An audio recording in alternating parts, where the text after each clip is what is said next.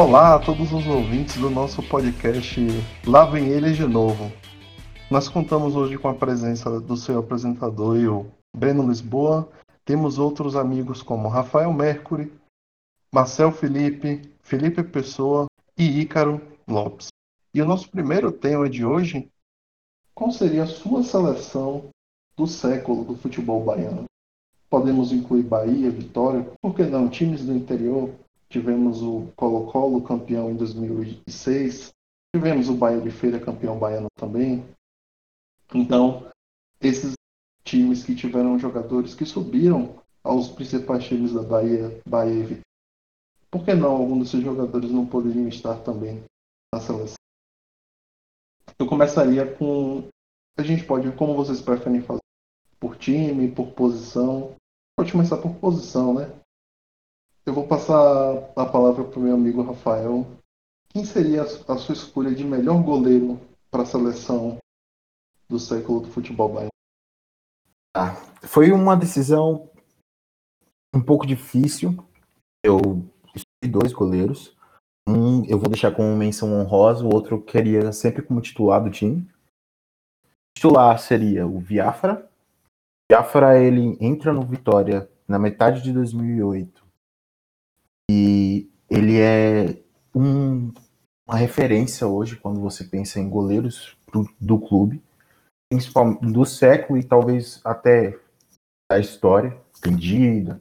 Mas o Viafra ele permaneceu mais no clube, ele entregou uma regularidade que poucos goleiros na história do Vitória fizeram. E o Emerson é uma outra citação, né? Ele é uma menção honrosa, ele joga pelos dois, joga bem. Faz parte de um time do Bahia de 2001, 2002. Também é um bom time, poderia ter entrado junto na discussão de 2018, 2002. Então, eu acho que esses dois, sendo que para mim Viafra seria o titular. É, lembrando que Viafra também era goleiro artilheiro, batia pênalti, batia falta. Apesar de ter uma pontaria pouquinho descalibrado, mas sempre se fazia presente na cobrança de, de pênalti de. Ele tinha o, o, a, a, coisa com o pé, mas ele era bom debaixo das traves, isso que era a, a qualidade principal dele. É, e lembrando também que ele era, ele era um excelente líder dentro de campo também, vale salientar isso. Eu acredito que ele também chegou perto de alcançar uma posição de ídolo do Vitória. Ele tinha uma identificação muito grande com a, com a torcida foi importante na campanha da Copa do Brasil 2010. Então eu concordo com a indicação de Viafra. Verdade, inclusive pegando pênalti nas quartas, no jogo fora contra o Vasco, então ele teve realmente. Não só pegou o pênalti, como fez o gol. Verdade, fez o gol, fato. Então, alguma, alguma outra visão da posição? Marcel, Ícaro? Bem, eu Concordo que Viafra foi um jogador muito importante no, no, futebol baiano, principalmente no Vitória, mas ele de fato marcou uma época no, no futebol baiano que, principalmente para o Vitória, foi um momento de. Também era o Vitória nesse momento em que Viafra chega, vivia um momento de transição, tinha passado pela Série B e Série C, e Vitória precisava de um jogador como. para ser uma referência em campo, para ser um ídolo da torcida. Ele cumpriu muito bem esse papel, tanto tecnicamente quanto é, de maneira moral dentro de campo. E ele de fato foi a marca desse, desse Vitória aí no início, no final da década de 2000. Mas eu tenho outras visões e selecionei outros dois goleiros que eu fiquei na dúvida entre qual selecionar. É, primeiro, não, não selecionei tanto pela, pelo critério idolatria, porque eu tanto Bahia quanto Vitória e outros times do interior tiveram grandes goleiros durante esse século, que marcaram, como o próprio Rafael falou, de Emerson, tivemos lá no início da década, Jean também, e Bahia teve Marcelo Lomba, e o Vitória também teve grandes goleiros durante a década, como Fernando Miguel Gatito, que passou pouco tempo aqui, mas também foi um grande goleiro, e hoje é um dos principais goleiros do futebol brasileiro. Então eu selecionei por dois critérios, também pela importância desses jogadores para seus clubes, mas também principalmente pelo nível técnico. Eu fiquei na dúvida entre, grande entre o goleiro atual do Bahia, Douglas, que para mim é um dos maiores goleiros, tecnicamente falando, que já passaram pelo futebol baiano. É um goleiro de, de fato tem muita técnica e que já é um dos principais goleiros do Brasil e pode ser ainda maior. Mas o meu goleiro titular da seleção, pelo que representa pelo, ao futebol baiano, não apenas a dupla Bavi, eu selecionei o goleiro Jair, do Bahia de Feira, que também teve passagem pelo Fluminense de Feira, foi campeão baiano pelo Bahia de Feira em 2011, teve uma carreira muito sólida pelo Bahia de Feira, depois, posteriormente, no Fluminense de Feira e outros times do interior. E, para mim, nessa década, ele foi um goleiro que marcou muito o futebol baiano, não só pela conquista, mas também por ser um, o goleiro do interior que se destacou que mostrou que times do interior podem bater de frente com os times da capital e de fato foi muito marcante nessa década. Falo nessa década porque o início dele foi no Bahia de Feira em 2010. O Bahia de Feira fez campanhas históricas 2010, 2011, 2012 principalmente, é, disputando Copa do Brasil, Série C, Série D e conquistando o título baiano. Então acho que Jair merece de fato essa honraria de ser o titular da seleção do futebol baiano dessa, desse século pelas conquistas, pelo que ele representou no futebol baiano e por quebrar esse paradigma de que goleiros do, de times interiores estão em desvantagem aos times da capital. Acho que ele foi muito importante, por isso Jair vai de feira. Uma interessante visão, uma visão fora da, da capital. Você, Marcel, meu grande amigo, qual seria o seu escolhido para essa posição? Eu de fato concordo com essa menção rosa do Jair quebrou de fato esse paradigma de que o goleiro bom é goleiro de Bahia e de Vitória. E o Bahia de Feira surpreendeu em 2011. Então, de fato, merece uma menção rosa. É, em relação ao goleiro, Viafra, para mim, no Vitória, talvez tenha sido o melhor goleiro do Vitória no século. É, eu, mas ainda assim, eu ainda fico em dúvida é, se é Viafra ou Emerson, do Bahia.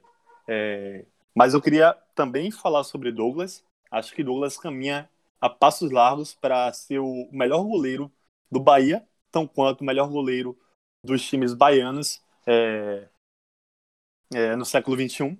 É, tecnicamente falando, para mim, Douglas é o melhor goleiro dentre estes, apesar de ter muitos goleiros bons passando por aqui, como, como o Icaro citou. É, porém, eu escolho Emerson.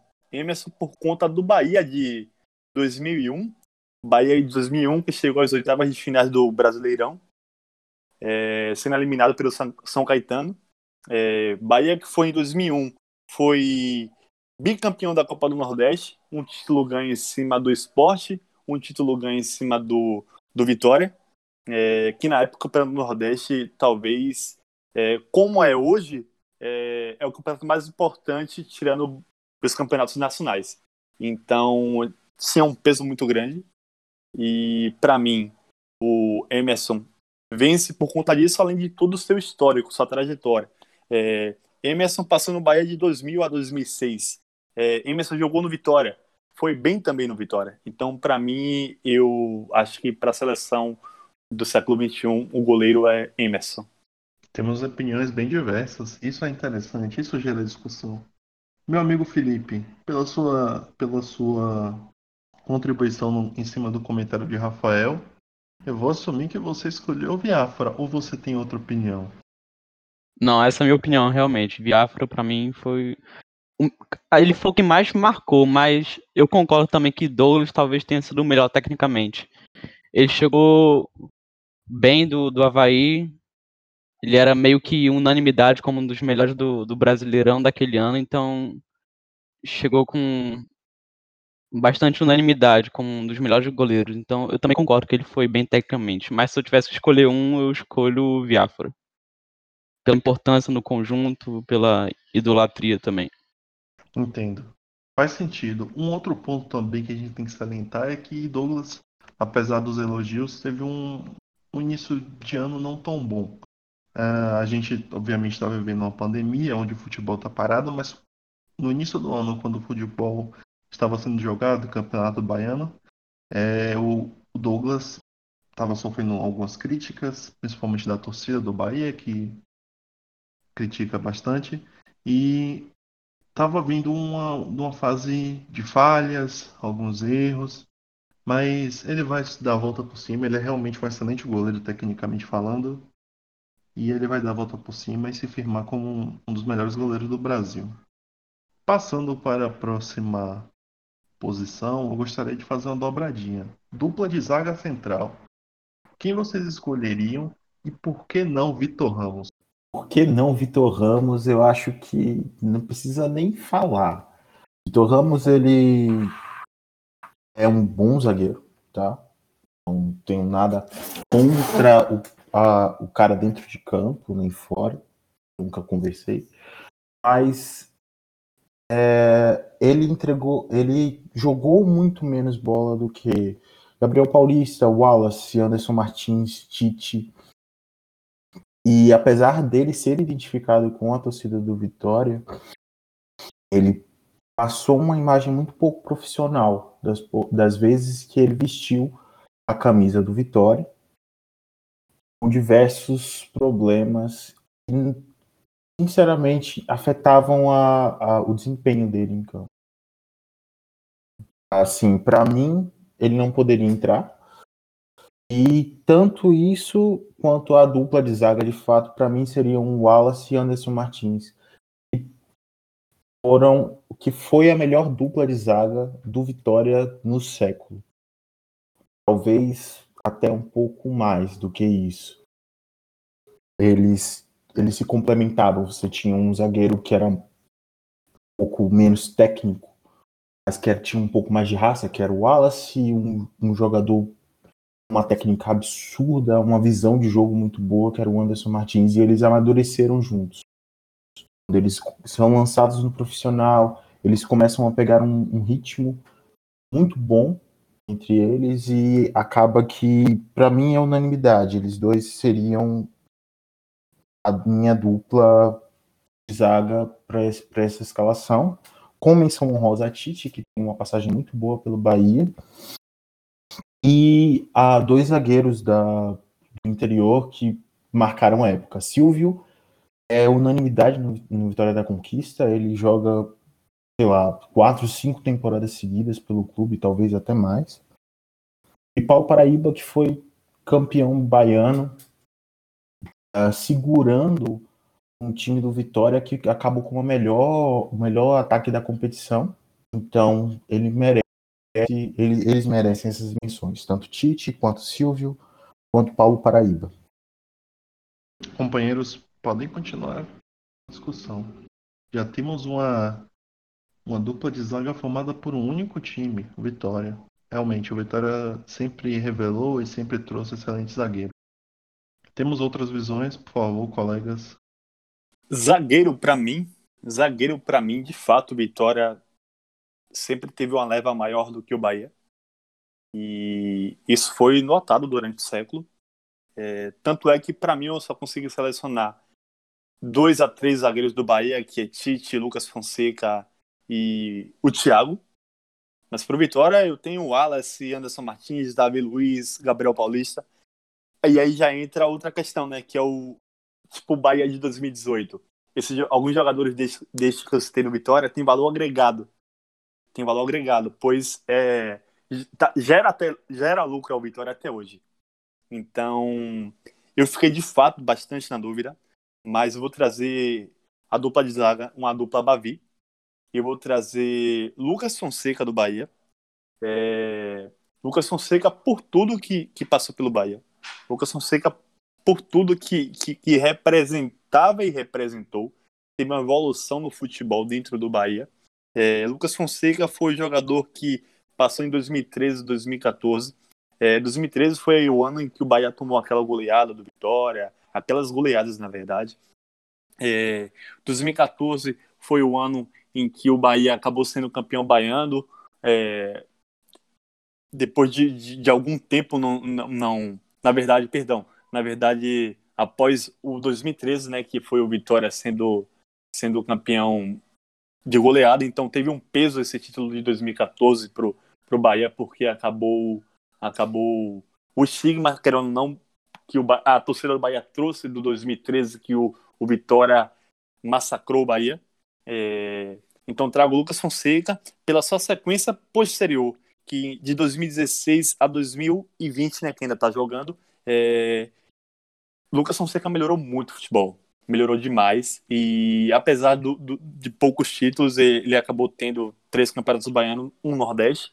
Não são poucos títulos, mas quando se trata de, de, de sete campeonatos disputados, ele acaba tendo três títulos baianos. Então, talvez pesou mais pro lado do Vitória, mas ele, tecnicamente, pro Bahia, ele foi uma peça fundamental. É, e pro, o outro zagueiro que eu trago é Anderson Martins. Por que Anderson Martins? Anderson Martins tem um peso pro Vitória, porque ele veio da base, passou de 2001 a 2007 na base do Vitória, e subindo em 2008, e veio jogar naquele time de 2010 do Vitória, que foi para a final da Copa do Brasil contra o Santos. É, e que, para mim, foi o melhor time da competição, é, no seguinte aspecto de jogado, é, jogado bem, é, tanto contra o Vasco, tanto quanto contra o, o, o, Santos na final, nos dois jogos da final. E eu lembro nitidamente é, Anderson Martins em campo. Anderson Martins em campo foi de fato, um, um zagueiro excepcional. E apesar do Vitória ter sofrido gols, é, mas ele foi muito bem nessas partidas e marcou muito para mim. Bem, ouvindo a opinião aqui dos companheiros, eu acabei de mudar de opinião ao vivo. Então, eu tinha uma ideia antes de começar aqui a, a gravar com vocês. Agora, ao mesmo tempo, eu concordo com muito que foi falado, que de fato o Alan Anderson Martins foi uma, uma zaga marcante do futebol baiano, talvez a grande dupla de zaga do futebol baiano, que de fato jogou junto, tenha sido o Wallace Anderson Martins, mas ao mesmo tempo discordo de Marcel, que disse que o Vitória teve zagas mais marcantes. Acho que desde a saída de Wallace Anderson Martins, o Vitória passa por sérias dificuldades para formar uma dupla de zaga, inclusive tem zagueiros tenebrosos que serão citados quando a gente fizer a lista de piores jogadores do futebol baiano com certeza grande a, a zaga será formada por jogadores que passaram pela zaga do Vitória após a saída de Wallace e Anderson Martins. E o Bahia também, lá no início do século, teve, uma, teve bons zagueiros, mas, claro, faz bastante tempo. E foi um momento que o Bahia passava pela Série B e também um momento muito bem, bem, bem recordado pela sua torcida. Mas teve a passagem de zagueiros como é, Léo Silva, que hoje passou grande parte da sua carreira no Atlético Mineiro, foi campeão da Libertadores e teve uma boa passagem pelo Bahia, que merece ser citado aqui também. E também teve o marcante zagueiro Reginaldo Cachorrão, que merece ser citado aqui também, por uma grande passagem quando o Bahia jogava Série B. Mas, junto com os amigos, eu selecionaria, já tinha selecionado aqui o Wallace para a seleção, mas acabei mudando de opinião, porque de fato Anderson Martins foi um, um xerife importante naquela campanha de 2010, teve uma passagem muito marcante, foi uma referência em campo, foi um jogador de fato é, que inspirava a confiança da torcida, dos seus companheiros. Também junto com o Wallace, acho que essa dupla não seria tão marcante sem o Wallace ao lado dele, mas escolhi o Anderson Martins porque acredito que ele tenha sido mais marcante pela sua passagem, apesar de eu considerar o Wallace tão bom quanto ele, e apesar de considerar que os dois acabaram decepcionando ao no prosseguimento das suas carreiras, quando se transferiram a outros times, como Anderson Martins teve uma boa passagem pelo Vasco, mas no Corinthians não foi bem, no São Paulo também não foi bem, e o Wallace também, depois do Vitória, não conseguiu mais se encontrar, mas essa dupla foi muito marcante, eu vou ficar com Anderson Martins para colocar na minha seleção. E a dupla dele vai, como o Rafael também citou aqui, para o zagueiro Silvio do Vitória da Conquista, que foi o cara que jogou no Vitória da Conquista, que é, o, é um time, talvez seja o grande time do interior que ainda não foi campeão baiano.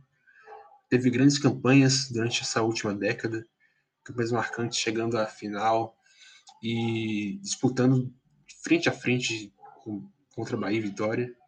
E Silvio sempre foi um, um pilar desse time é, tanto tecnicamente na zaga, sendo um zagueiro artilheiro, fazia muitos gols também, além de defender muito bem pelo alto. É um jogador bastante completo aqui no interior, acho que ele merece ser citado e fazer parte da minha seleção pela sua regularidade também. Passou muitos anos no Vitória da Conquista jogando bem e elevou o patamar do time, elevou a qualidade do time, conseguiu fazer com que o time do Vitória da Conquista batesse de frente com Bahia e Vitória por muito tempo. E talvez seja, apesar de haver uma certa irregularidade nos times do interior, talvez Vitória da Conquista possa ser de fato a terceira força da Bahia e acho que grande parte disso se deve à liderança do zagueiro Silvio, por isso ele é a minha dupla junto com Anderson Martins. Muito bem. Tivemos opiniões bem diversas. Felipe, qual seria a sua dupla de zaga da seleção do século do futebol baiano? Bem, pelo que eu me recordo, não tem um, um gabarito tão grande assim para falar do futebol baiano, mas o Tite foi muito bem no, no Bahia, ele tinha uma, uma posição de liderança muito importante, ali de 2011 até 2013. Ele liderou o Bahia algumas campanhas regulares no Campeonato Brasileiro e também no Campeonato Baiano. E também teve o Lucas Fonseca, que eu vejo ele como bom tecnicamente. É, fez uma campanha regular também em 2018 com o Bahia e no primeiro turno em 2019. Mas eu acho que eu vou ficar também com o Tite e Anderson Martins. Anderson Martins pela campanha na Copa do Brasil 2010. E posteriormente, acredito que ele se mostrou. É, esse firmou no futebol brasileiro pela boa campanha que o Vasco fez em 2011 no, no Campeonato Brasileiro. Tanto que ele foi eleito, juntamente com um parceiro de dupla dele, Dedé, como os dois melhores zagueiros do Brasileirão. Então eu, eu vou ficar com o Tite e Anderson Martins. Legal, legal. Bom, boas opiniões, bem construtivas. Então, eu acho que do apanhado geral, a gente teria como grande ponto Anderson Martins e o outro ficaria mesclado entre várias opiniões. Tite, Lucas Fonseca, Silvio, grande menção do Vitória da Conquista. Mas então saindo um pouco do da zaga central, eu acho que a gente precisa desempatar, então o Breno poderia dar o voto aí de Minerva. Mas não tem um empate, a gente tem diversas opiniões. Eu acho que eu poderia. Dar uma opinião que pode, pode divergir mais ainda, ou de fato gerar uma unanimidade de maior votos, na verdade, né? Não, não unanimidade. Pode ser. A gente pode desempatar pelo único zagueiro dessa lista aí que foi campeão mundial. Quem, quem seria este, Caro Rafael? Wallace. Grande Wallace. Grande Wallace, de fato. E além de tudo, é o, é o único zagueiro de, que foi citado aí que possui o hábito da leitura. Acho que é importante valorizar isso. é uma verdade. É uma verdade. É verdade. É uma verdade. É um zagueiro educador na nossa seleção. Acho que valoriza, dá um grande exemplo para as nossas crianças que estão ouvindo esse podcast, com certeza. Cara, eu acho que zagueiro tem que zagueirar. Tem que ler, tem que dar aquela lida, mas ele tem que meter a bicuda, cara. E o Wallace é multifunção, né? Ele joga futebol e joga vôlei. É. ele tem um e um mundo ah. no, no vôlei. Então tá bom, ficaríamos com dupla de zaga do mesmo time, Vitória, o Wallace e o grandíssimo Anderson Martins. Partindo para um. Justo. Partindo para uma opinião que. Uma opinião não. Uma posição que, na minha opinião, aí sim, é bastante deficiente no futebol mundial. Mundial, sim. Temos poucos nomes que se destacam nessa, nessa posição, tendo talvez os dois grandes é, laterais da década.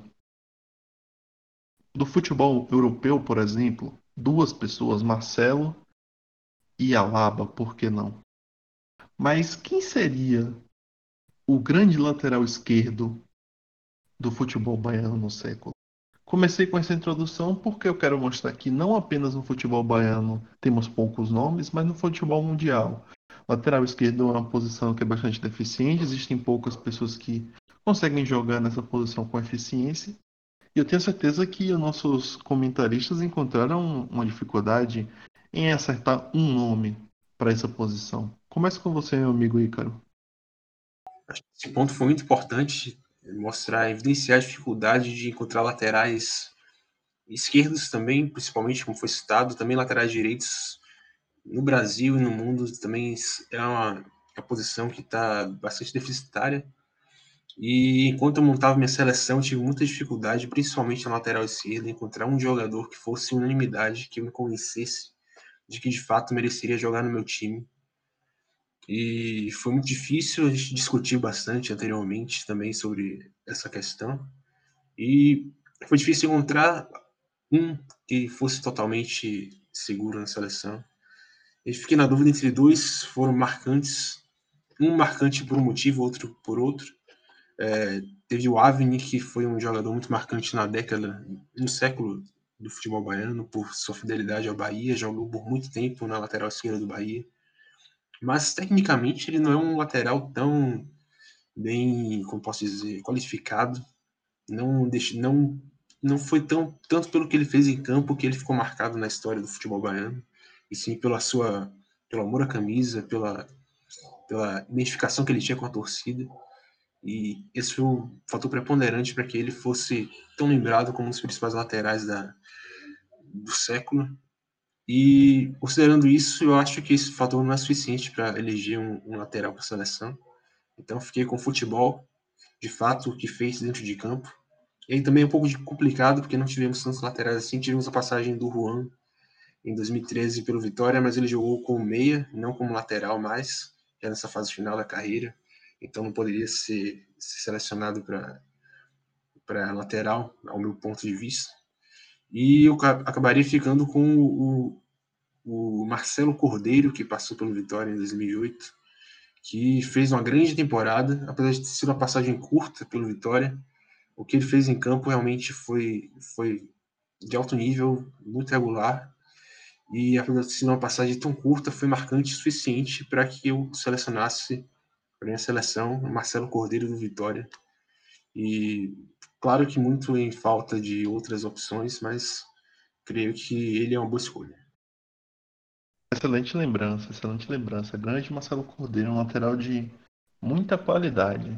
Lembrando de Marcelo Cordeiro, acabou me vindo outro nome, mas eu vou segurar ele para o final. Talvez ele venha no, nos futuros comentários dos meus colegas. Marcel, quem você elegeria para essa posição? De fato, Marcelo Cordeiro é uma boa lembrança. Um ótimo jogador no ano de 2008. Vitória a décima Mas para mim, pelo tempo jogado, pelo que prometia, eu fico com Avni. Avni jogou no Bahia de 2006 a 2015 e próximo do seu é, vínculo final ao Bahia. É, Avni despontou muito bem foi foi no período em que o Bahia estava tinha voltado da Série A. A Avni foi cogitado pelo São Paulo, foi foi cogitado a participar é, de seleção brasileira pela mídia, etc. E eu acho que a Avni foi fundamental para o Bahia, é, tanto num período em que o Bahia foi muito mal no século XXI, tanto no período em que o Bahia foi é, ao paraíso digamos assim, porque o Bahia acabou saindo da Série C para a Série A. Então ele marca muito o que foi o Bahia. É, ele marca muito a luta do Bahia. O Bahia que é, não jogava nada, a Bahia que é, não conseguia ganhar de times te teoricamente de nível menor. E a Avni acho que cresceu junto com o Bahia nesse período. A Avni veio de um nível mais baixo era um jogador que era constantemente expulso e, e com o tempo foi passando, ele foi adquirindo talvez maturidade e foi evoluindo seu futebol juntamente com sua com sua maturidade e eu acho que quando chegou ao, ao nível nacional de brasileiro Série A, a é, desempenhou um ótimo papel e eu acho que ele reflete muito o que foi o Bahia nesse período. Eu fico com a Ave. Excelente comentário, Marcelo. É realmente as minhas lembranças de luta do Bahia na, na subida, tanto da Série C para a Série B, quanto a subsequente subida da Série B para a Série A. Um jogador que realmente mostrava muita raça, que foi símbolo dessa luta do Bahia nessa subida, nessa ascensão, nessa volta à elite futebol, do futebol brasileiro, foi o lateral esquerdo Avni. Bom, Rafael, quem você elegeria para essa posição? Ninguém. Cara, os, o, esse século, ah, basicamente a gente teve pouquíssimos laterais esquerdos que tiveram prestações aos clubes. Sinceramente, a menção ao Marcelo Cordeiro é a maior prova disso. Quando a gente elege um cara que jogou três meses, ah, vai, cinco meses, num clube, só isso, porque o Marcelo Cordeiro antes do Vitória era a Atlético de Sorocaba. É, após o Vitória Internacional, Esporte, tudo isso, mas sem uma regularidade, sem nenhum tipo de destaque, a gente está provando, comprovando que não existiu um lateral esquerdo que conseguisse chegar nesse patamar. Talvez Avni, talvez Avni conseguisse chegar nisso, porque ele foi um cara que jogou Série C, Série B, Série A, em, em um momento mais próximo do, do auge da carreira dele, ele sofreu uma lesão que aí entra o processo de recuperação que foi muito mal feito pelo clube e acabou prejudicando muito a carreira dele. Eu, se de fato tiver que escalar alguém, eu botaria a Ave. Mas de lateral esquerdo a gente não teve quase nada, nenhuma qualidade. Beco. Eu gostaria de fazer um comentário, porque eu ia acabar falando do jogador, que é o, o Jefferson de 2001. Talvez fique um pouco distante de nossa memória, porque é, tem muito tempo, né? Querendo ou não, a gente é um, um pouco mais novo, é, então a gente acaba não lembrando desse Jefferson de 2001. Ele atuou pelo Bahia, foi campeão do Nordeste, é, foi participou do clube onde o Bahia foi às oitavas de finais no Campeonato Brasileiro. Hoje Jefferson ele foi ele foi o capitão do Bahia nessa época, para você ver a importância do jogador na equipe. E só para completar, de passar a palavra para Felipe, e como Rafael citou que não colocaria ninguém, e Marcelo foi buscar Jefferson lá em 2001, e só tinha, temos Marcelo Cordeiro em 2008, uma passagem meio curta. Talvez além desses, os únicos que a gente, único que a gente poderia citar, talvez que merecesse entrar nessa lista, forçando aí um pouco pela curtíssima passagem que ele teve até o momento no Vitória, seria Thiago Carleto, que teve uma passagem muito marcante na Série B do ano passado e, mas claramente foi muito curta ainda, e, mas foi talvez dos não citados aqui ainda, seja o único que ainda mereça alguma menção. E tirando esses, realmente tivemos grandes dificuldades de conseguir laterais esquerdos aqui no futebol baiano. Então, dando a minha opinião, é, a gente percebe que realmente há uma grande escassez de laterais esquerdos, não só no futebol baiano, como todo o futebol nacional e até internacional mas pela questão de ser referência e pela longevidade, por ter passado por momentos difíceis no Bahia, eu fico também com o Avni, é, devido a essa posição que ele alcançou, é, de longevidade, referência no time, eu fico com ele. Ele encarnava também o, o espírito que o torcedor do Bahia espera em campo, então eu fico com ele.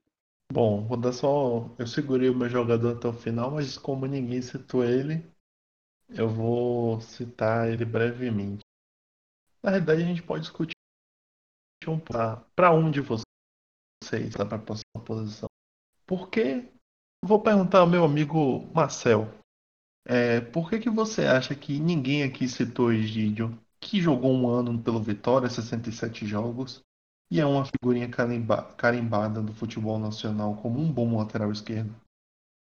De fato, talvez tenha um motivo talvez mais próximo que é o que ocorreu com o Cruzeiro, talvez, talvez. Ocorreu com o Cruzeiro no ano de 2019, não sei se tem alguma relação, mas é, eu até lembrei do, do Egídio, mas eu acredito que para a seleção do, do seleção baiana no século XXI, acho que ele não chega nem perto do que é, até o Marcelo Cordeiro foi, futebolisticamente falando, e nem próximo do que a representou. Avenida Egídio, cara que perdeu a posição pro Wellington Saci em um determinado momento da temporada, cara, desculpa, mas não tem como a gente botar um cara desse na, na seleção. melhorou bastante depois que saiu do, do time, mas mas o que ele jogou no Vitória, eu acho que não, não seria para a gente botar ele numa, numa seleção. Acaba caindo na falta de qualidade, sabe? Tem jogadores que não encaixam no clube, né? Não encaixam. Pode até jogar bem em outros clubes, mas no clube em si não encaixa. Não, ele não encaixou no Vitória. Ele, tinha, ele, ele deixava uma, uma, uma zona. O Vitória tomava gol nas costas dele de maneira repetida. Mesmo com, com o Wanderson ali. Comentário sobre o Egídio, eu acho que até o Felipe pode falar melhor isso do que eu. Falando em encaixar, eu acho que Egídio nunca encaixou mesmo foi no Flamengo, né? Porque manteve o contrato por nove anos e, no entanto, foi emprestado em todos os anos e nunca chegou a atuar com consistência pelo clube carioca realmente ele foi revelado pelo Flamengo e na época tinha uma grande concorrência, né? Porque ele foi revelado mais ou menos na mesma época em que Juan dominava a posição, ali entre 2007 e 2009. Então o Flamengo foi emprestando ele para adquirir sequência, ganhar mais experiência, mas nunca retornou ao Flamengo. Apesar disso, ele até conseguiu boas campanhas no, no Cruzeiro, no, no Palmeiras, sendo campeão brasileiro, mas eu não destacaria muito a, a passagem dele pelo Vitória. Se me permite arrematar comentário sobre Egídio, para mim é uma figura muito emblemática no futebol brasileiro. Ele realmente, como foi citado, para onde encaixar em, em, em, times, e acho que todos os times que ele passou, ele deixou uma impressão negativa, tanto no Flamengo quanto no Vitória, apesar de ele ter tido momentos bons em cada um dos times que passou. Flamengo, no Vitória, no Palmeiras, no Cruzeiro, ele acabou ficando marcado porque ele acabou deixando, acabou ficando, como posso dizer, os seus momentos negativos foram muito mais marcantes que os seus momentos positivos. Ele foi mais decisivo para o mal, para as derrotas dos seus times, do que para as suas vitórias, contribuindo com assistências ou gols ou grandes atuações. Então, acho que ele até persiste no cenário nacional em grandes times por tanto tempo, justamente por essa entre-safra. A gente notou aqui no Campeonato Baiano, que também ocorre no Campeonato Brasileiro, no futebol mundial em geral. Essa entre-safra de laterais esquerdos acaba tornando figuras como Egídio tão carimbadas em times grandes por tanto tempo. E é um problema crônico do futebol brasileiro de fato. Ok. Só para fechar o caixão sobre esse assunto, o próprio Egídio, que saiu muito mal visto, querendo ou não, como outros jogadores do elenco do ano passado do Cruzeiro, do ano 2019, esse ano foi transferido para o Fluminense, outro clube grande, campeão, tricampeão brasileiro, enfim.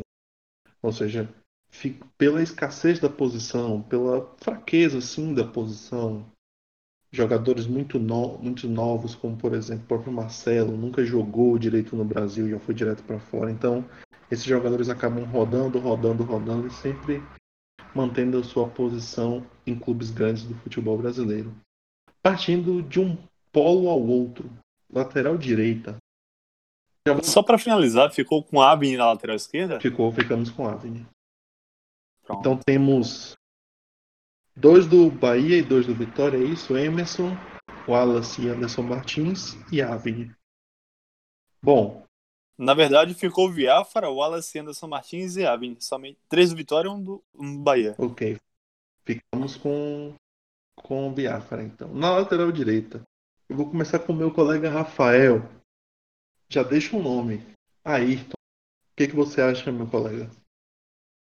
Fez um bom campeonato de 2013 e ponto. Bom campeonato brasileiro de 2013. Ele chega em 2014 com, com uma pompa de ser batedor de, oficial de faltas do time, como um dos melhores jogadores da posição do, do campeonato do ano passado, mas ele não consegue repetir e não consegue emplacar.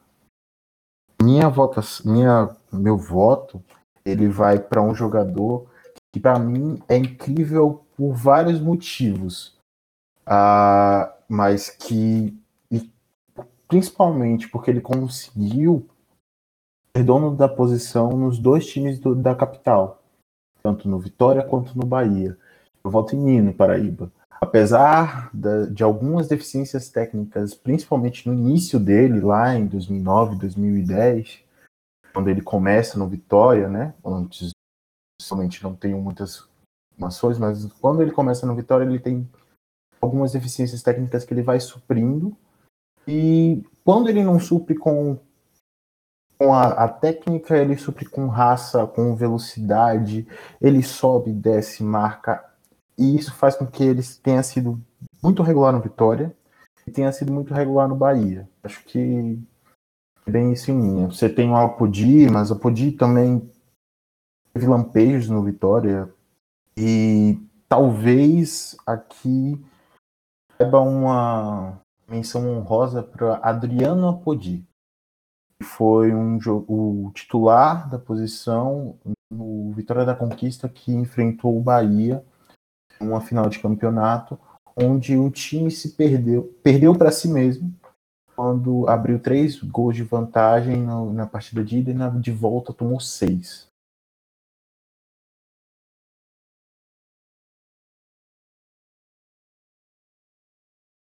Eu acho que você deu uma excelente contribuição.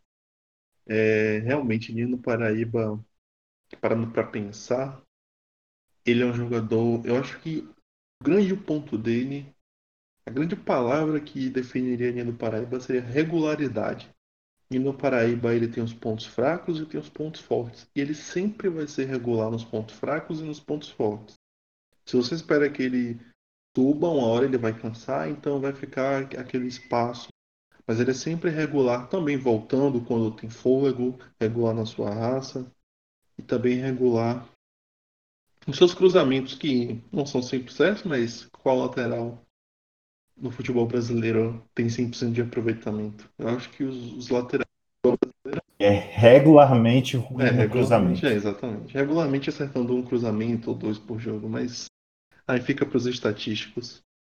Meu colega Felipe, quem você elegeria para essa posição? Em relação à lateral direita, eu gostava bastante do Apodi, que era um, um lateral bastante agudo, que passou por épocas bem ruins no, na história do Vitória, mas que também conseguiu destaque em alguns clubes de pequena expressão aqui no futebol brasileiro, como CSA e Chapecoense. Eu gostava dele.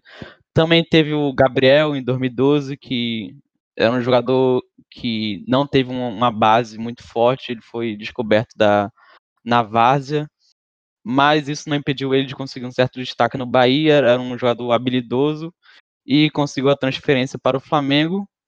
E também concordo com a indicação de Nino Paraíba, que fez um bom ano de 2019, era uma referência do Bahia e era uma válvula de, de, de escape também vários ataques do Bahia, várias chances criadas passavam pelo Nino Paraíba. Então, se eu tiver que escolher um, eu acredito que eu fico com o Nino Paraíba mesmo. Colegas, podem opinar, Marcelo e Ícaro. Foi, foram boas lembranças, como por exemplo a do Ayrton, que eu, quando eu montava minha seleção, não, tinha, não lembrava que ele teve uma grande passagem de fato pelo Vitória. Inclusive repetiu em outros times médios do futebol brasileiro, como Coritiba e Fluminense um jogador de, de fato que tem seu nome no futebol brasileiro. Mas para mim a disputa, de, como já foi citado aqui, ficou principalmente entre Nino Paraíba e Apodi. E aí realmente é uma questão muito é muito nivelada essa, essa disputa, na minha opinião. A gente tem um jogador que dois jogadores que de fato não são unanimidades em qualquer time que tenha passado mas que de fato deixaram boas lembranças, boas e más lembranças em cada um dos times que passou, tanto no Bahia quanto no Vitória.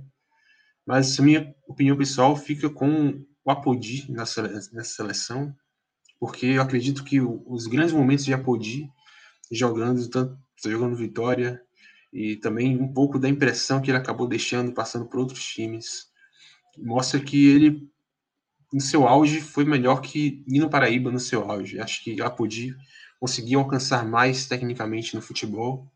Poderia ter sido um jogador ainda melhor.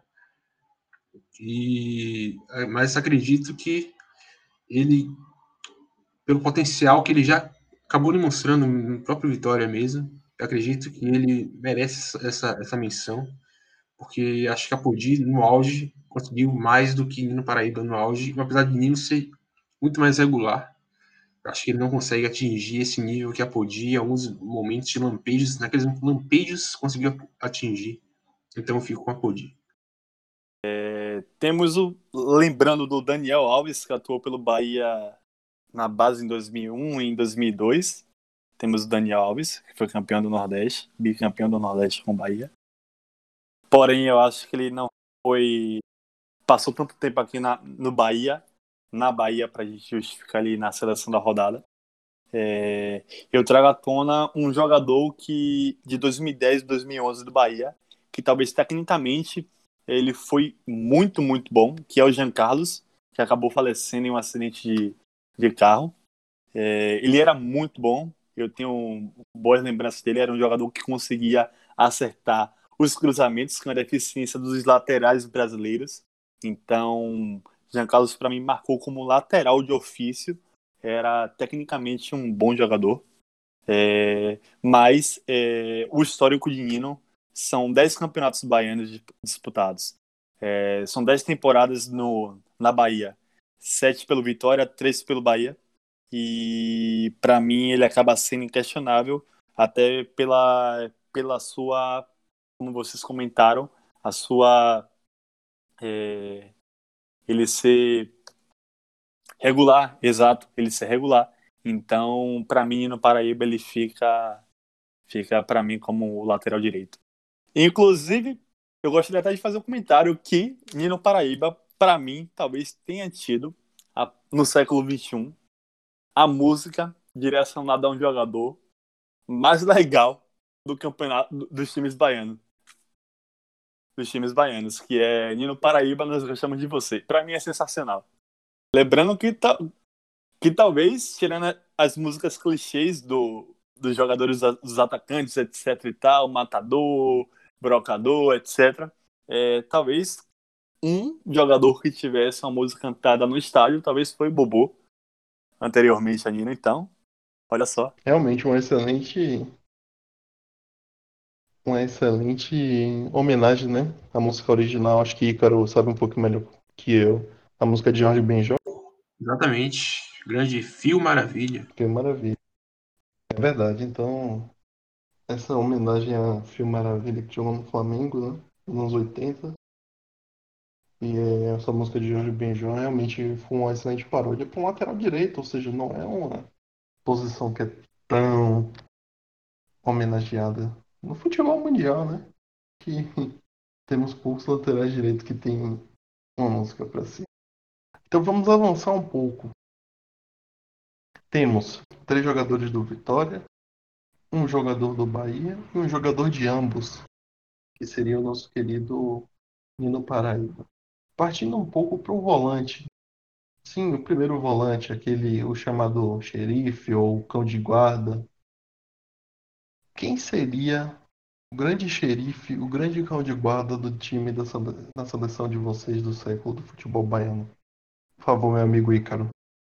Bem, Breno, quando eu montava minha seleção do, do, futebol baiano, foi talvez a posição que tive mais dificuldade, porque tivemos bons volantes, volantes marcantes no futebol baiano nesse século.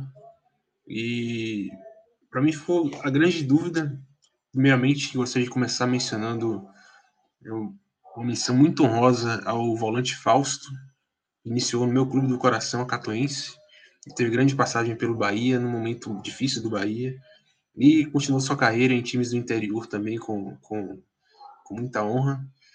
E merece ser citado aqui, apesar de que acabou ficando tecnicamente abaixo dos outros dois concorrentes que eu selecionei posteriormente, que aí fica uma grande dúvida entre qual foi de fato o, o critério que, que eu utilizei para selecionar. E acabei ficando com o critério técnico que talvez seja o mais básico, então, a grande dúvida foi entre Wanderson do Vitória, teve uma grande passagem pelo Vitória, e Gregory, que ainda é titular do Bahia. E nessa dúvida aí, talvez Wanderson tenha tido momentos mais marcantes, tenha sido mais importante para o Vitória. Talvez isso possa ser discutido também. Mas tenha sido mais importante para o Vitória do que Gregory foi para o Bahia. Mas acredito que Gregory seja um, um jogador mais técnico que tem potencial para ser muito maior do que Wanderson foi na sua carreira.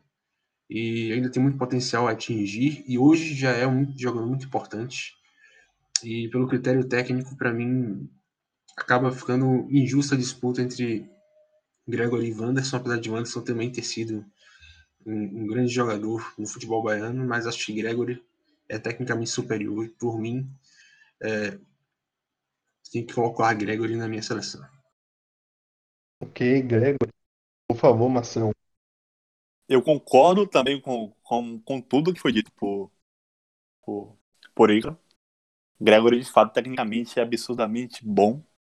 É, talvez ele talvez não atinja o nível de, de idolatria no clube é, por conta do talvez uma possível venda que os clubes querem não enxergam um valor agregado ao jogador e possivelmente ele acabe, acabe saindo. Mas eu, de fato, tecnicamente, o Gregory, para mim, é inquestionável em relação aos volantes. Porém, eu quero lembrar também do Bebeto Campos, que atuou tanto pelo Vitória quanto pelo Bahia. Bebeto Campos, que atuou é, no século XXI, somente pelo Bahia, em 2001 e 2002, que jogou o campeonato, o campeonato, foi campeão da Copa do Nordeste e foi bicampeão da Copa do Nordeste e uma vez campeão baiano. Mas Bebeto Campos, Bebeto Campos jogou muita, muita, muita bola. Eu queria deixar essa, essa lembrança. Então temos um segundo voto para Gregory, Marcelo, é isso mesmo? Exato, Gregory. Beleza. Seguindo, meu amigo Felipe, qual seria a sua escolha? Eu concordo também com a indicação de Gregory como melhor primeiro volante dessa seleção aí. Ele conseguiu um destaque entre os volantes do, do Brasileirão do ano passado, mesmo não sendo de um time do eixo, é, juntamente ali com Coelhar no, no primeiro turno e depois com, com William Arão e Gerson, ele foi um, um dos melhores volantes do Campeonato Brasileiro do, do ano passado. E eu acredito que ele ainda vai agregar muito ao Bahia, vai ter um bom futuro pela frente. Inclusive, ele foi até lembrado por alguns comentaristas como um possível indicado na, na seleção brasileira. Então, eu concordo com a indicação de, de Gregory. Eu gostaria de votar em Gregory, mas eu não vou fazer isso com o Wanderson. O Wanderson tem muita história no futebol baiano para que ele perca de 4 a 0 para Gregory, que chegou tem pouco tempo, ainda não vai sentar na janela logo cedo. Mas, tá. É, Wanderson e Gregory, tecnicamente Gregory é melhor, mas Wanderson tem mais história. Então, isso me deixa à vontade para votar em Wanderson sem problema nenhum. Mas eu gostaria de dar destaque e uma menção honrosa, muito honrosa, para outro jogador do interior que não é Fausto, mas que é um jogador que conseguiu conquistar uh, dois campeonatos baianos em consecutivo por times diferentes que não é Bahia e Vitória. Jones. Jones ganha o campeonato de 2010 em cima do Vitória no Barradão. Ganha o campeonato de 2012, desculpa. Ele ganha o campeonato de 2011 pelo Bahia de Feira e o de 2012 pelo Bahia, sendo que ele foi autor de um dos gols da final e dá o título ao Bahia. Se eu não me engano, ele foi o autor do gol do título. Verdade. Então ele precisa ser mencionado. Aqui. O gol do empate, 3 a 3 Exato, porque até aquele momento o Vitória seria campeão. Então ele precisa ser mencionado. E um bom comentário em relação a Wanderson, Wanderson talvez represente para o Vitória o que Avni representou para o Bahia, porque Wanderson está no Vitória desde 2006 e foi até 2010. Ou seja, ele foi o da C até a A com Vitória. Talvez ele represente muito para o Vitória, para o torcedor do Vitória em si. Apesar do Vitória em 2010 ter caído, mas ele participou do elenco que foi para a final da Copa do Brasil. Sim, inclusive ele era titular do time. Ele sempre foi, desde 2006. Então temos um, uma, uma posição dada a um jogador do Bahia, Gregory. Querendo ou não, tivemos muitas menções honrosas, como a Jones, como a Wanderson. Mas Gregory realmente ficou com mais pontos nessa votação. E agora eu vou uma pergunta aos meus comentaristas. De que maneira vocês montaram o time de vocês? 4-4-2? 4-3-3? 4-3-3, cara. É, o negócio é ofensivo aqui, é ousadia e alegria, futebol moleque. Ah. 4-4-2. Eu montei aqui um 4-4-2, mas como o jogador que eu coloquei aqui, quarto do meio, é bem versátil, pode ser muito bem o 4-3-3, então aí fica a critério. Então, nós podemos fazer o seguinte: ficaria quatro zagueiros, um volante, dois, dois meias ofensivos, um meia armador e dois atacantes, para ficar mais, mais simples. Bom, então vamos começar com os dois meia ofensivos. Vocês podem escolher quem melhor se encaixar nessa posição perante a seleção que vocês montaram. Meu amigo Marcel. Meia ofensivo, acho que para mim foi o melhor meia do campeonato baiano no século XXI, que é o Ramon Menezes. dois. É, mas para mim o melhor é o Ramon Menezes. O Ramon, que atuou pelo Vitória no ano de 94 e 95. É, é, e ele foi excepcional no Vitória de 2008 a 2010. E uma curiosidade até sobre Ramon Menezes, ele jogou no Bahia também em 93, acabou fazendo 10 jogos e um gol. E acabou sendo vendido para o Vitória, transferi- se transferiu para o Vitória. Antes de jogar no, no Vitória, ele jogou no Bahia. Mas Ramon Menezes, para mim, é questionável na posição. E o segundo seria Preto Casagrande. Preto Casagrande muito pela, pelo ano de 2001 e 2002, o bicampeonato é, da Copa do Nordeste do Bahia. Rafael, sua opinião sobre as duas posições. Eu não tenho tanta certeza assim quanto a essa posição. Parece que uma meia de, de jogadores, ao mesmo tempo que a gente não tem quase ninguém na lateral esquerda.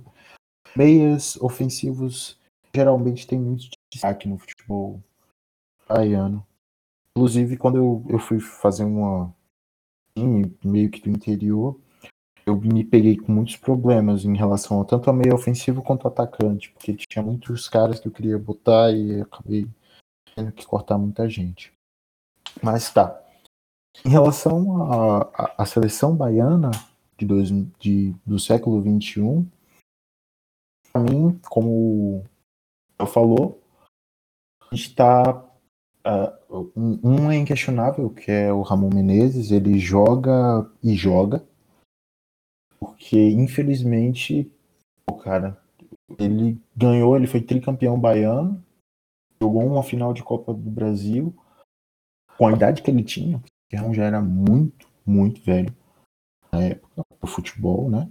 E ainda assim jogava com muita qualidade. Ele era o maestro do time. E para a segunda posição, na verdade tinha muita gente ali. E aí então eu vou puxar uma, uma sardinha um pouco mais pro lado rubro-negro, porque esse cara ele jogou muita bola no Vitória, apesar de não ter explodido como muitas pessoas achavam que ele faria. Muito pela, pela característica de jogo dele, né? Ele é um cara que ele era um pouco mais lento para executar as coisas, apesar de executar muito bem, às vezes essa lentidão atrapalhava muito ele, que é o Leandro Domingues.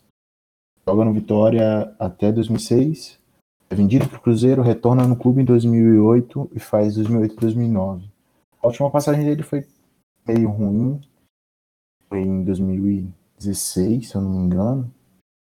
Ele chega, vem por contrato de produtividade, e a produtividade dele foi quase zero. Então, mas ainda assim não apaga o que ele já tinha feito pelo, pelo clube anteriormente.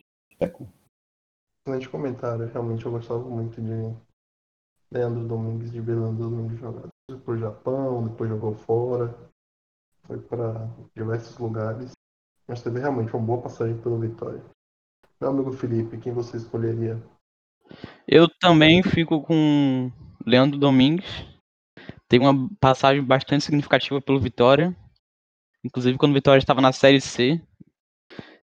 Eu pesquisei aqui recentemente, em cerca de 140 jogos ele fez 40 e tantos gols, então com certeza ele era uma referência técnica da, daquele time, juntamente com, com Índio e Apodi, ele liderou o Vitória a ressurgir. E brasileiro, eu também concordo com a indicação de Ramon.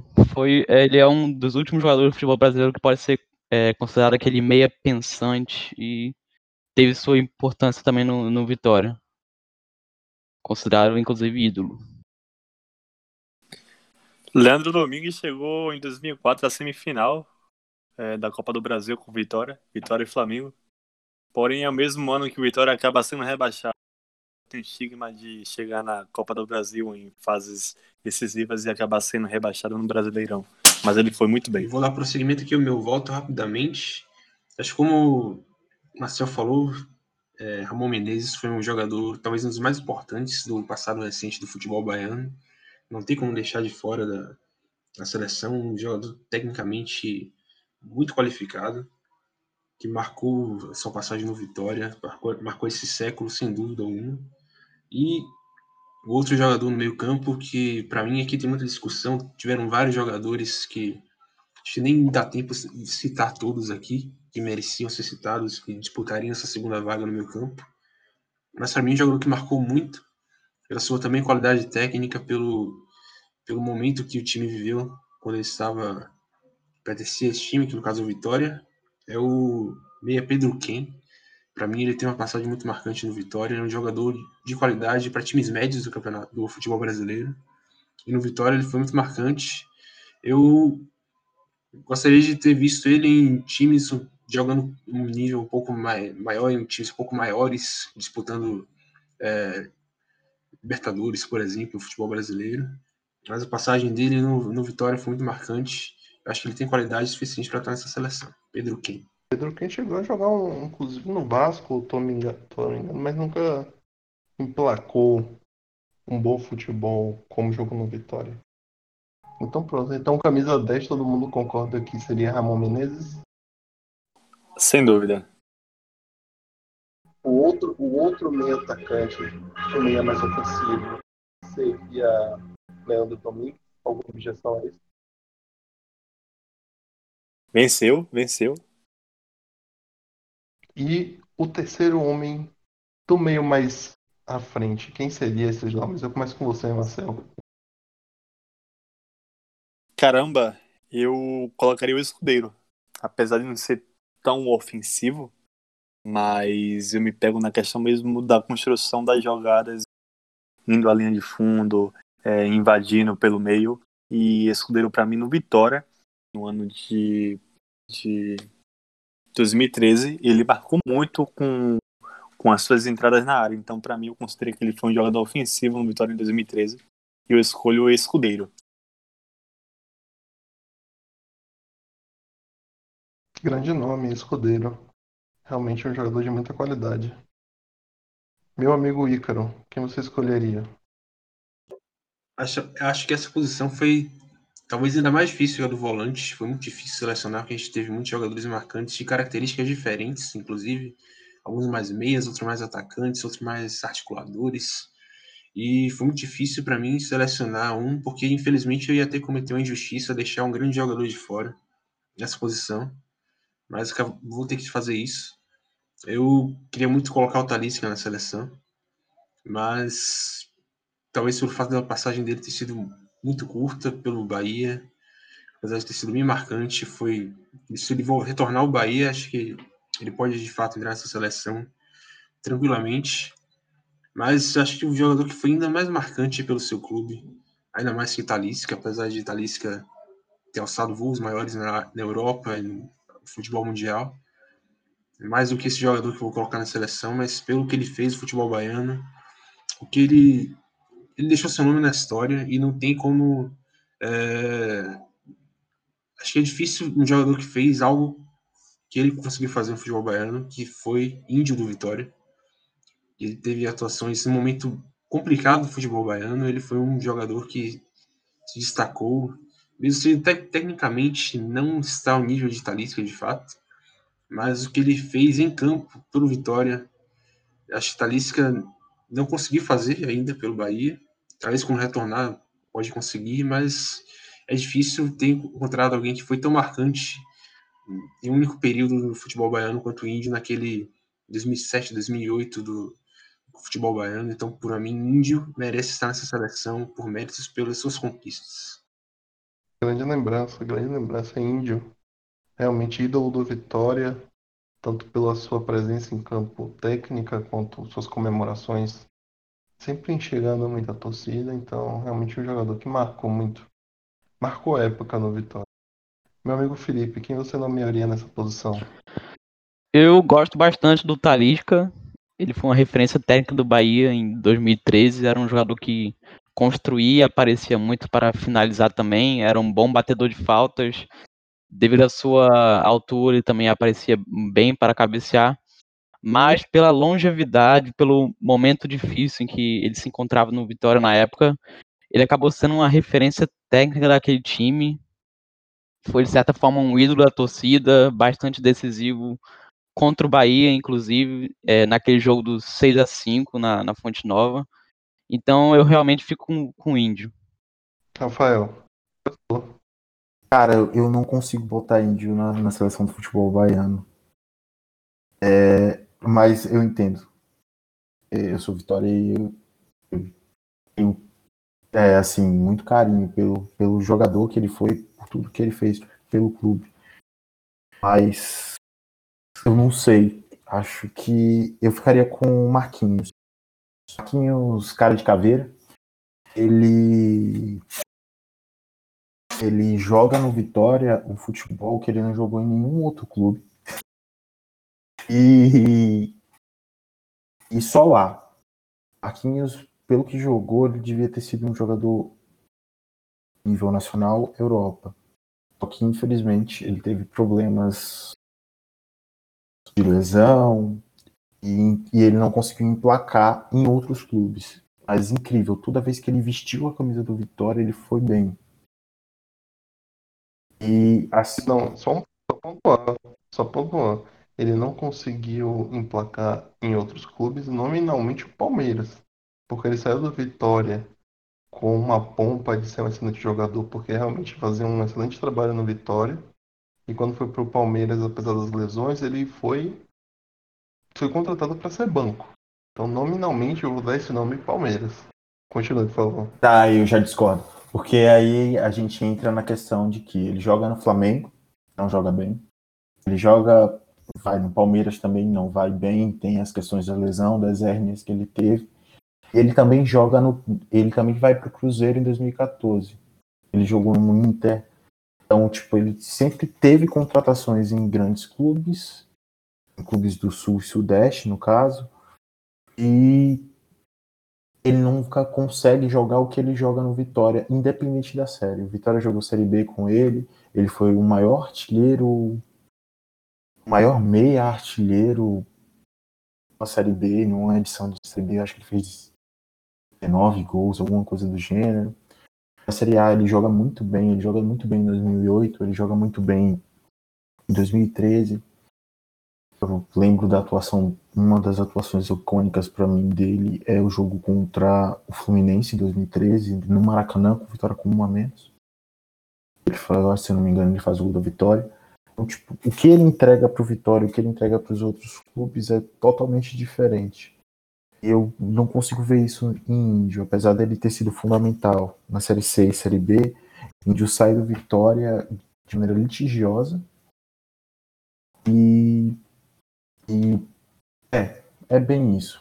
Por questão de Japão, né? E é, porque ele queria fazer uma transferência para o Japão, porque o Japão é meio bizarro. E uma menção honrosa eu queria deixar aqui Robbie Gol gol do time do Bahia de 2001 2002. Muito bom jogador. Fazia gol pelo próprio apelido.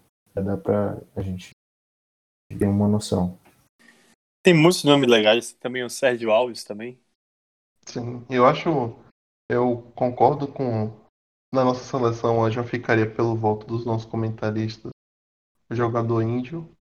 Mas o meu voto iria para escudeiro, mas o meu voto só entraria no caso de uma, uma decisão de um voto de Minerva.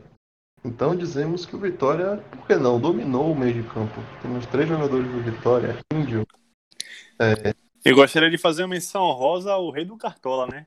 Zé Zé Rafael. Rafael, claro, Zé Rafael. Só que eu acho que Zé Rafael teve pouco tempo pra virar ídolo mesmo. E como eu citei pra você em um determinado momento que a gente discutiu sobre Zé Rafael, ele acabou tomando uma cobrança da, da torcida do Bahia pela sua venda acertada ao Palmeiras, então isso também tenha manchado um pouco a, a história de Zé Rafael. Mas Inclusive, eu acho que críticas. excepcional, né? Pra mim, essas críticas não eram acertadas na época, pelo que ele entregava e pelo que se podia esperar, inclusive, do, do elenco do Bahia.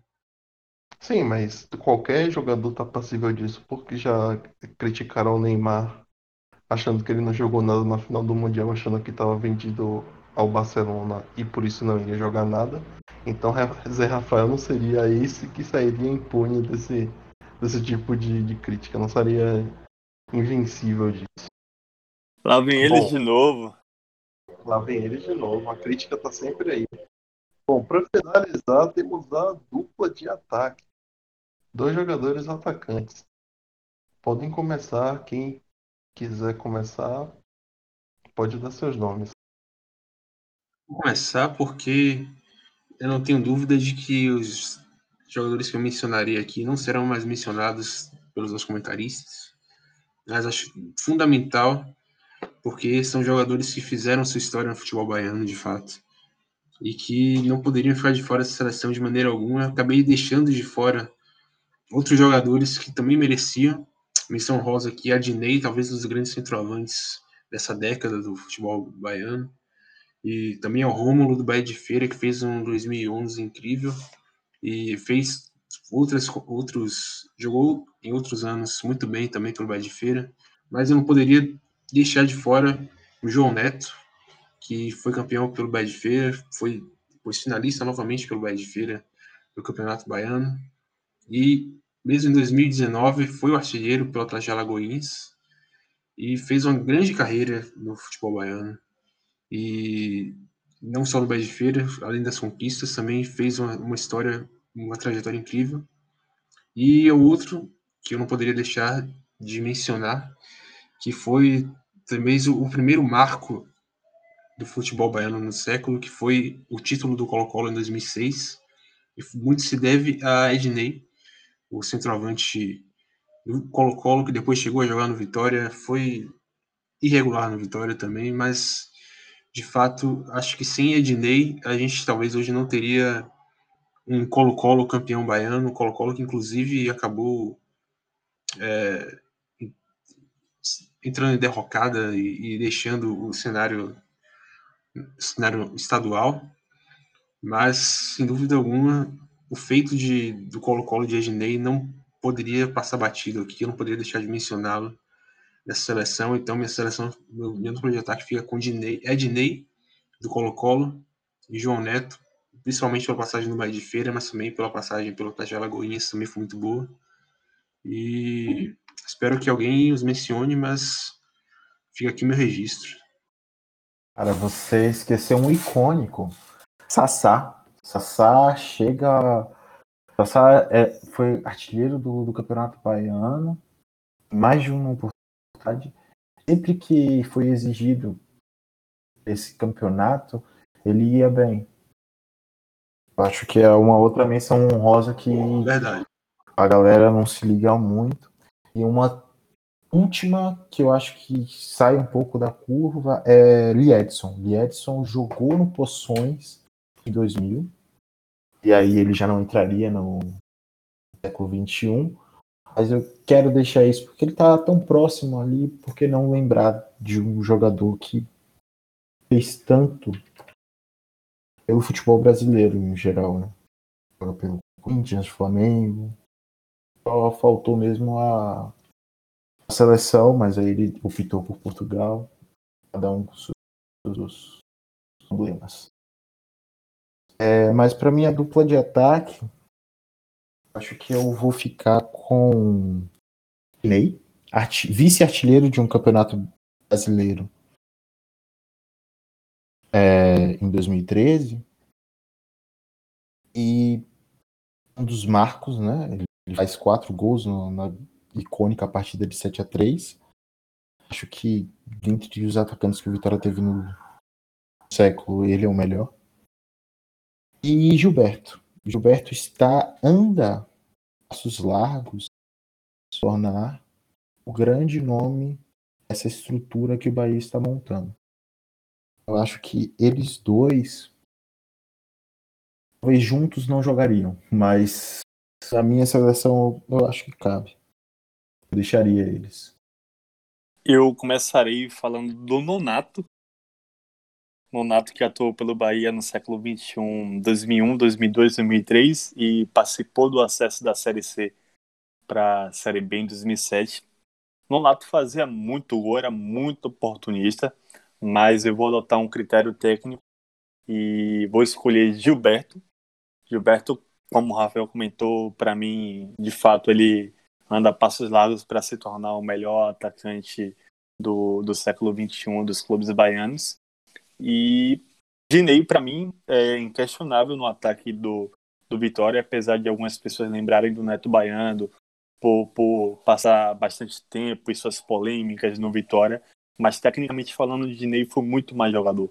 Dinei participou de uma equipe em que o Vitória é, foi extremamente, como eu comentei, foi a melhor equipe do Vitória no século XXI. Então, para mim, Dinei e Gilberto é a dupla de ataque. Para finalizar, meu amigo Felipe, quem você colocaria nessas duas posições? Os dois atacantes da nossa seleção. Eu também vou concordar bastante com o Marcel aí, que lembrou Nonato, o artilheiro gordinho, que foi muito decisivo na, nas duas passagens pelo Bahia, principalmente na, na Série C, que fez alguns gols importantes é, necessários para a ascensão do Bahia até a Série B. Eu também gostava do Neto Baiano, era um, um cara bem oportunista, decisivo. Brilhou entre 2009 e 2012, fazendo inclusive 79 gols. E também gosto do, do, Gilberto. É um cara alto, forte fisicamente, bem apto para a posição. Entretanto, ele, ele, é veloz, o que acaba sendo um diferencial importante. Então, acho que ele teve um destaque importante em 2019, ficando atrás apenas de Gabigol e Bruno Henrique, como já foi mencionado aqui. Inclusive, defendia que ele poderia se transferir para o Flamengo. Então, a minha dupla fica Neto Baiano e Gilberto, como os melhores do século XXI. Eu queria só lembrar dois atacantes é, que vocês podem definir como mais ofensivo ou não, que é o Marinho da campanha de 2016 do Vitória, que foi excepcional. É, e tem o Aristizabal também de 2002 do Vitória, o colombiano. E apenas para lembrar, Nonato é o sétimo maior artilheiro do Bahia. Então ele é artilheiro do século XXI do Bahia. É, se a gente for contabilizar, é o Nonato. Então, é, perdão, Nonato ele é o artilheiro desses que jogaram no século XXI. Então, Nonato é o é um grande nome, mas para mim se torna inquestionável o Dinei e o Gilberto no ataque. Eu concordo que é, é, uma, é uma regra que tenha que você ter essa menção no Nato, que realmente ele foi um símbolo do Bahia na, na década passada. E realmente ele marcou muito essa posição do Bahia como jogador que dava raça, era muito oportunista, fazia muitos gols e levou o Bahia a bons momentos. A minha dupla seria também Dinei e Gilberto, por critérios técnicos. Houveram muitas, muitas boas menções honrosas. Com certeza, Aristizábal. Qual torcedor do Vitória que assistiu a década passada não lembra de Aristizábal? Um excelente jogador. E que marcou, sim, apesar de jogar por pouco tempo, mas marcou, sim, o Vitória. E a questão é que Dinei e Gilberto estão muito acima tecnicamente. Gilberto, um dos, um dos momentos que, que eu lembro dele, não lembro exatamente qual foi o ano. Se eu não me engano, foi no ano 2019. Acho que o Marcel pode lembrar melhor do que eu, 2018. Se não me engano, foi 2018. Um gol do, Gilberto, onde ele pega a bola no meio de campo no jogo contra o Ceará.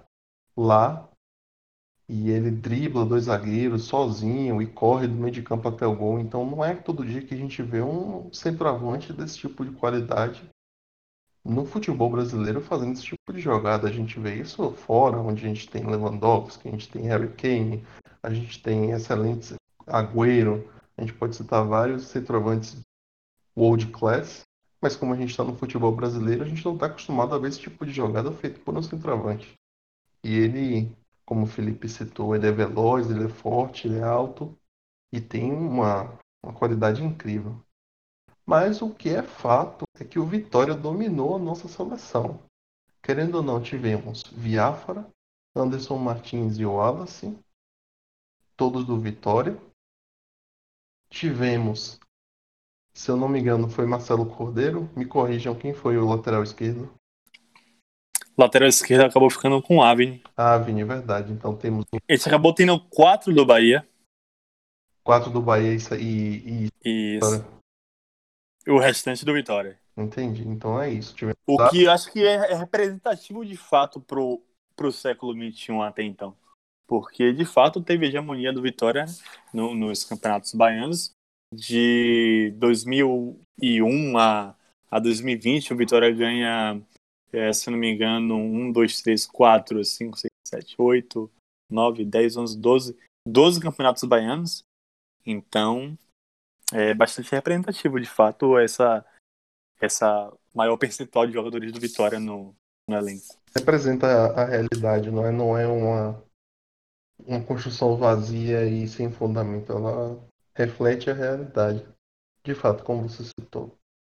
Então, para finalizar nossa seleção, tivemos na zaga o Wallace e Anderson Martins, Avni na lateral esquerda e no Paraíba que jogou nos dois na lateral direita, Gregory do Bahia na volância, no meio de campo uma dominação do Vitória com Leandro Domingues, Ramon Menezes e Índio, e no ataque um de cada e Gilberto. Considerações finais dos nossos comentaristas, algum comentário sobre a nossa seleção? Acho que ficou bem justa a seleção, como o Marcel falou. Acho que é, reflete bem o domínio do Vitória em boa parte do, do, do século até agora, mas também já mostrando que o Bahia vem numa ascensão. É possível que daqui a no final da próxima década a gente tenha esse cenário talvez até invertido. E muitas missões honrosas foi muito mais difícil do que eu considerei que seria fazer essa seleção. Tínhamos muitos bons nomes que acabaram ficando de fora. E acho que deu para valorizar um pouco mais o futebol baiano. Os jogadores passaram por aqui nesse século, por enquanto. Eu vi que teve bastante qualidade, jogadores que marcaram história, marcaram, marcaram suas carreiras pelo Bahia, pelo Vitória, pelos times do interior.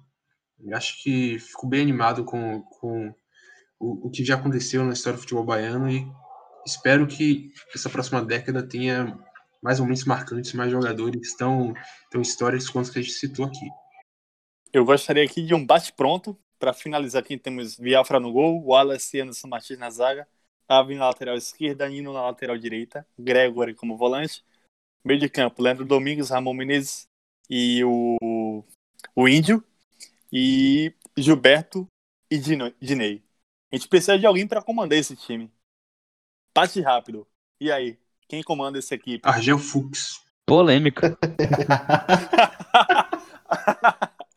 aí complica. Eu falei sério, velho. Volta é Argel Fux. Polêmico. Um, um, um voto para Gil Fux. Cara, Ricardo Silva. Se for pra comandar a maior parte dos caras que é vitória, bota o técnico que fez o time jogar. Roger Machado. Eu fico com o Caio Júnior, foi um técnico, um técnico é, marcante. Teve algumas boas passagens pelo, pelos times brasileiros. Infelizmente, sua vida foi perdida naquele trágico acidente. E ele teve uma boa campanha naquele Vitória 2013, então eu fico com ele. Eu, tô- eu ficaria na dúvida entre. Por que não Anderson Moreira? Pronto, Anderson Moreira. Então acho que a gente poderia até fazer uma menção rosa pro Caio Júnior e também pro Vadão, né? Pro Vadão, que foi técnico do tanto do Bahia quanto do Vitória. Eu acho que a gente poderia talvez dividir, se vocês concordarem, como técnico, é, Vadão e Caio Júnior. Concordo. Também a campanha de, de Vadão pelo Bahia em 2004, apesar de não ser muito lembrada, foi bem competente. O Bahia chegou a, a, a última a último playoff da Série B naquele ano e por uma derrota para o Brasiliense em casa não subiu para a Série A direto em 2005. E o fim da história a gente conhece que no ano seguinte o Bahia acabou caindo para a Série C. E por um, uma questão de um jogo, a história do Bahia no, no, século poderia ter sido muito diferente se tivesse conseguido acesso naquele dia. Um trabalho muito competente de Vadão, aquele time de 2004 era muito bom para a Série B e de fato merece ser citado aqui. Amados que vêm para o bem. Então dividimos o nosso comando. Por que não Vadão como técnico e nosso querido Caio Júnior como auxiliar, primeiro auxiliar? Alguma objeção a isso? Então ficamos com a nossa seleção. Existe mais alguma consideração? Mais algum dos nossos comentaristas podemos finalizar? Ou mais alguma consideração final sobre a nossa seleção? Gostaria de agradecer a todos que tiveram paciência para ouvir isso aqui até o final, né? Gostaria de, de pedir aí quem gostou do, do, do, programa de hoje. A gente vai fazer mais programas, se tudo der certo, aí nas próximas semanas. E se quiser mandar um dinheiro aí pra gente, depois entre em contato. Doação em vaquinha, Patreon, como é que. Por favor, não processem a gente, tá? Todas essas opiniões são pessoais, mas assim. Vocês estão ganhando. Não refletem a, a opinião do programa. Não refletem a opinião do programa? Então é isso, meus caros comentaristas e colegas. Finalizamos o programa de hoje sobre a seleção do futebol baiano do século. E o que teremos no próximo programa? Nem nós sabemos. Mas será um tema de alta qualidade. Isso com certeza nós sabemos. Até a próxima. Valeu. Tchau.